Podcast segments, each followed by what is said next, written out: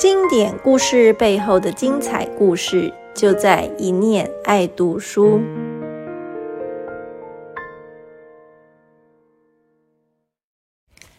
嗨，大家好，我是一念出版的小瓜。今天我们来到史坦贝克《查理与我》系列 Podcast 的最后一集。第一、第二集，我们聊到史坦贝克为何起心动念出发旅行美国一圈。也讲到书里有趣味十足的人狗情谊和旅行的酸甜苦辣。从第三集开始，我们开始回顾美国五零六零年代的政治气氛，庶民生活正在经历的变化。又花了两集的时间讨论了一下当时吵得最凶的种族议题。《查理与我》出版后，有长达半世纪的时间。都被当成旅游纪实，当成史坦贝克如实的描绘了美国，呈现了所有美国人都很有共鸣的美国形象。如果我现在告诉你里面写的东西多半都是假的，你会有什么感觉呢？小瓜跟 IG 人气爱书人 Why Not Reading 的 SW 聊到这件事情的时候，他的反应是：天哪！读者脆弱的小心脏，但是很不幸的，真的是假的。今天这集的 Podcast 就要来为大家揭开这个世纪大骗局。让我们回到二零一零年，有一个人名叫 Bill Steigerwald 啊，这姓好难念，我们就姑且称他为比尔先生好了。据说这位比尔先生原本是为了向史坦贝克致敬。所以，依循史坦贝克的路线展开的旅程，却走着走着，比尔组长眉头一皱，发现事情并不单纯。书里描述的时间、地点和距离不太合理，所以比尔发挥自己之前当记者追查真相的精神，历经了九个月的实地考察、搜集、比对史坦贝克的传记、信件等各种资料。最后投稿杂志踢爆史坦贝克的世纪大谎言。查理与我根本就不是非虚构类书籍，不是 nonfiction，它不是旅行纪实，里面提到的人事物多半也都是史坦贝克捏造出来的。这本书根本就是小说。比尔，你这么说要提出证据啊？比尔确实有证据。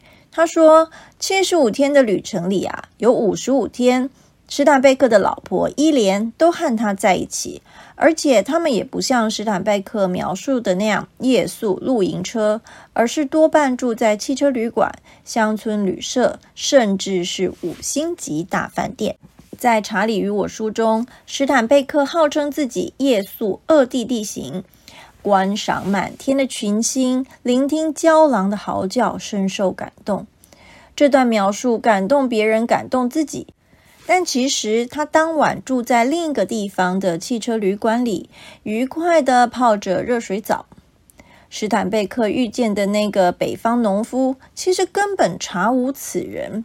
他号称自己夜宿空地，其实根本住在豪华旅社，还跟柜台借了领带和西装外套，在高级的餐厅里用餐呢。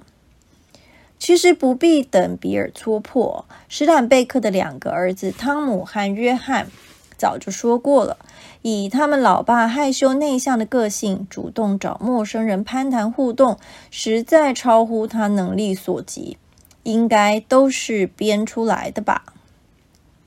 史坦贝克造假这件事情被踢爆之后，有人幻灭，有人一笑置之，有人跳出来为史坦贝克护航。但整体来说，风波并不如比尔先生期待的那么大。而且有些人还说，比尔根本就是想蹭史坦贝克的热度。知名的史坦贝克学者 Susan Shillinglaw 就说。任何作家都有权捏造自己的素材，就算史坦贝克没有真实遇到书里描述的那些人物，又怎么样呢？他也很可能在人生的某个时候遇到的嘛。现在小瓜想请问大家，你们觉得呢？把明明是虚构成分很高的书当成 nonfiction 来卖，这是可以的吗？你们发现了会生气吗？小瓜来说说自己的看法吧。其实我也觉得，明明虚构却放非虚构，是不太合理啦。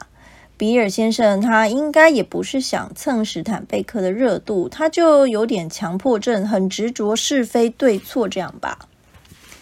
不过啊，虽然查理与我的虚构成分很高，可不代表书里描述的美国形象是背离现实的哟。史坦贝克他是一个非常敏锐的观察者，这一点从他历来的作品就可以证明。《愤怒的葡萄》这部小说里讲劳工的处境，《月亮下去了》这本讲的是纳粹占领下的人民心境，《世人遗忘的村庄》这本讲现代医疗要进入墨西哥原住民村落时和传统观念产生了冲突。像这三本都是虚构故事。却让所有当事人都惊呼：“天哪，那就是我们的真实心声、真实情况。”所以喽，也许就像史坦贝克的传记作者杰帕拉利所说的：“要是你想抓住精髓、灵魂，有时势必要用到写小说的技巧。”最后，小瓜想引述美国当代文学评论家温蒂·雷瑟写过的一句话，他说。唯有谎言，某种特定的谎言，由伟大作家所创造出来的谎言，能向我们传达某些特定的真实。史坦贝克笔下的谎言是当时也是今日千千万万个美国人亲身感受的真实，或许这才是最重要的吧。今天这集就讲到这里喽，我们下一次会讲另外一部作品。敬请期待，下集见，拜拜。